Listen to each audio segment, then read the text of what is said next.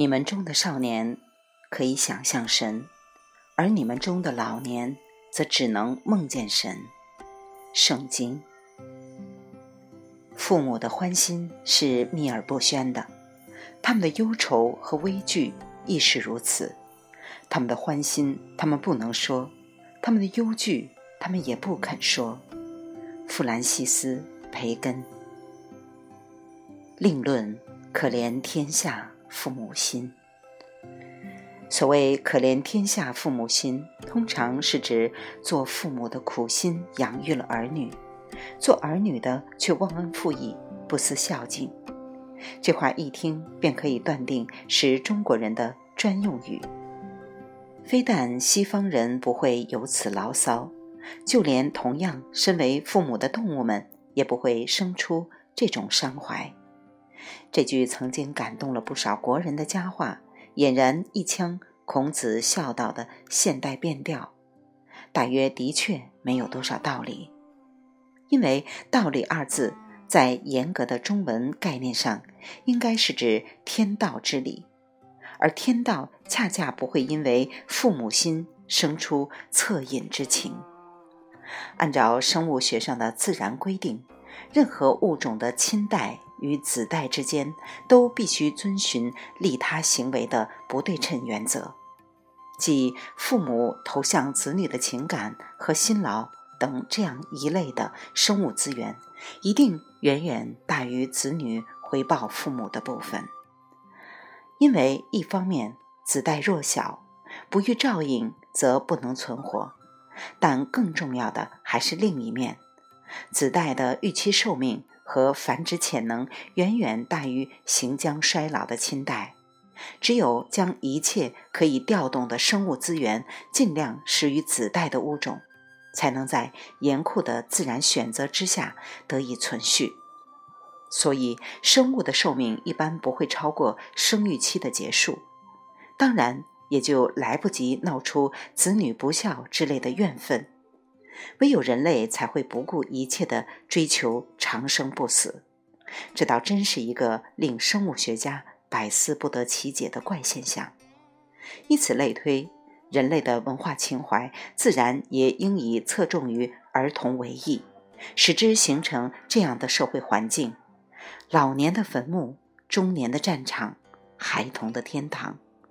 若是不巧弄成反局，偏偏叫老年人顺心如入天堂，让儿童们拼搏如上战场，然后刚好把空出来的坟墓留给中壮年，则此种社会的文明气脉。何该休矣？中国的文化自古以来就有些老态，我们比较讲究吃。子曰：“食不厌精，脍不厌细。”西方人特别关心性，说什么“生命诚可贵，爱情价更高”。前者吸引老年人，后者魅惑青年人，这是一望而知的。即便光说吃。东西方也有很大的差别。我们的吃法酸甜苦辣无所不包，口味之重，仿佛昏老的舌头不给足刺激就引发不出食欲似的。西方的吃法油腻甜淡，以甜为主，恰好适合儿童的性质，所以大凡带过孩子的人都知道，无需训练。小孩天然就愿意光顾肯德基一类的西餐店。撇开生活小节，再来看内生的心性，则更是让人不敢恭维。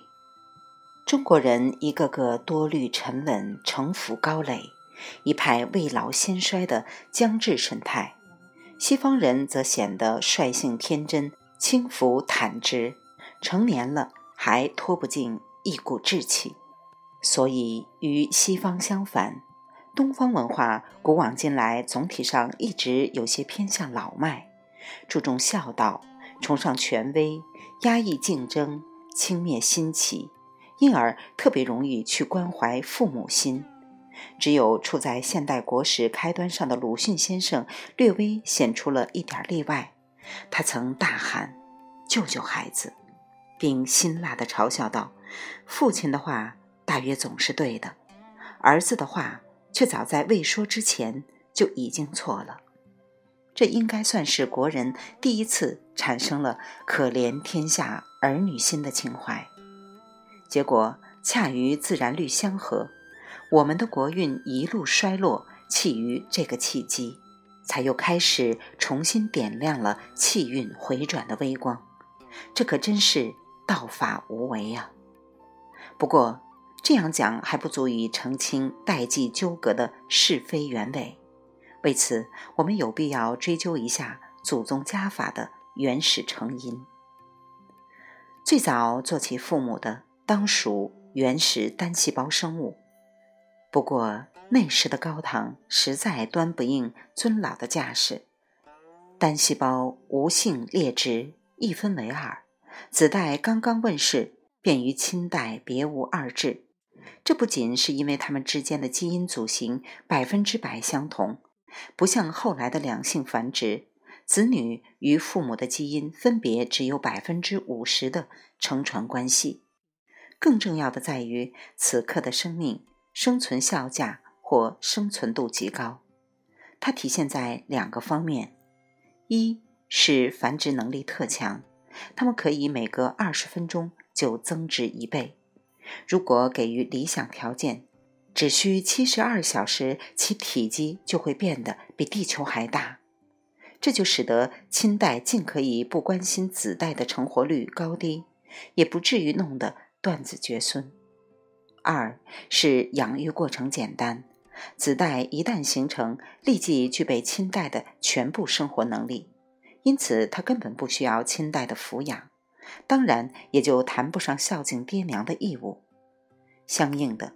亲代自然无需什么父性、母性之类的东西来催促他们照顾子女。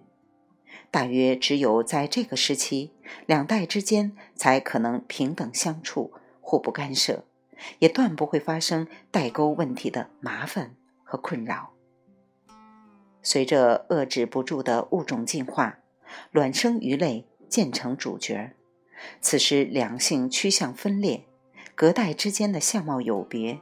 子女再看父母，已见老态毕现，觉得他们远不像自己那样娇嫩漂亮。但父母看待子女，也已生出一丝爱心，所以雄鱼求偶，总得做出能为雌鱼育出后代的样子才行。不过此刻的父母母性仍然很差，他们只管排卵于体外，受精于水中。然后各自扬长而去。至于儿女的死活，那就完全听天由命了。不待说两代之间能够如此漠然置之，当然还是由于它们总体上的生存度仍然偏高所致。再往后，情形就有了明显的不同。爬行类动物虽然还算是体外卵生的物种，但是有机体的复杂度大为提高。以及生存度日益衰减，子代孵化出来不能直接具备独立的生活能力，这就需要由母性来催发亲代的育后行为过程，也需要子代产生相应的依恋之心，两代之间的亲情从此滋长起来。到这时，倘若谁还敢伤害小恐龙，想来老龙是绝不肯善罢甘休的。及至哺乳动物诞生，情况就显得严峻起来了。儿女的养育先得经过一番体内的怀孕和痛苦的分娩，接着再让母亲用自身分泌的乳汁哺养一段时间。这两个极为麻烦的过程，随着物种的进化不断延长，直到断了奶也不能宣告罢休。亲代还得继续辛苦照管子代的生活。教会他们求生的技巧，抚养之劳不一而足。到了这一步，两代之间的亲情自然越发密切，甚至亲代之间的配对儿也因本能的关心后代养育问题而变得挑剔起来。父性母性由此获得充分发展，以至于生养孩子可能变成有意识的生活目标。只可惜动物们暂时还不会念叨什么“不孝有三”。无后为大之类，当然，亲代对子代的压制，此后也不免弄成变本加厉的局面。这实在是一件情有可原的事情，因为眼下的父母已无法容忍子女比他们还要笨拙的现状。原因大概是他们自己活得太不是滋味了。这个过程在人类的文明史上还会继续深入贯彻。譬如养育行为变得越来越复杂，教育周期变得越来越漫长。早年多一个孩子只是多摆一双筷子，而且养到七八岁，他就可以帮你干活谋生。现在多一个孩子比多一个白吃饭的你自己还叫人受不了，而且养到三十岁的他，博士后可能还没毕业。也就是说，你的苦役总是没个尽头。这还不能算完，倘若万一养出了一个全无出息的废物或凶神恶煞的孽障，那你就算把自己这辈子给提前报销了。还有一个问题也着实令人头疼，那就是代沟的加深和代际战争的日益白热化。由于上列演化进程表现为加速度的运动方式。结果势必造成两代之间的生存形式和观念形态上的距离日益拉大，而且你的孩子越聪明，越无落伍之嫌，这个差距就越昭彰，代际战火就烧得越旺。也就是说，即使你有幸撞上了一个基因构型比较出息的后代，你的那颗父母心照例免不了被弄得酸溜溜的。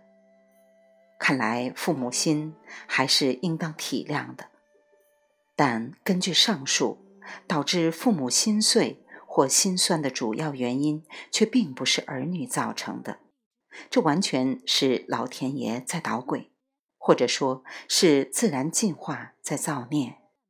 好在这造孽的结果终于还算公平，它不仅让做父母的越来越困顿煎熬，并倾向永无宁日。也让做儿女的越来越备受压迫，而且还难以成人。再说，做儿女的迟早有一天可能会变成做父母的，于是老子的冤屈自有孙子代为雪恨。到头来，这一大家子谁也用不着抱怨谁。未完待续，来自清音儿语子清分享，欢迎。订阅收听。